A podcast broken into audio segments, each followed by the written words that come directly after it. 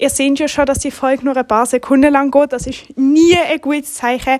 Ihr seid eigentlich auch gerade beim Tim daheim sein und mit ihm zusammen eine Folge aufnehmen. Aber, aber, aber, der Tim ist leider krank und Carla ist in der Ferien. Was bedeutet, wir haben es wirklich die Woche gar nicht geschafft, uns irgendwie noch zusammen zu treffen und eine Folge aufzunehmen. Was uns sehr, sehr, sehr leid tut. Wir hören uns aber nächste Woche wieder, versprochen. Und wir wünschen euch bis dahin eine schöne Woche. Macht etwas Tolles und genießt es. Und ja, wir freuen uns, wieder von euch zu hören.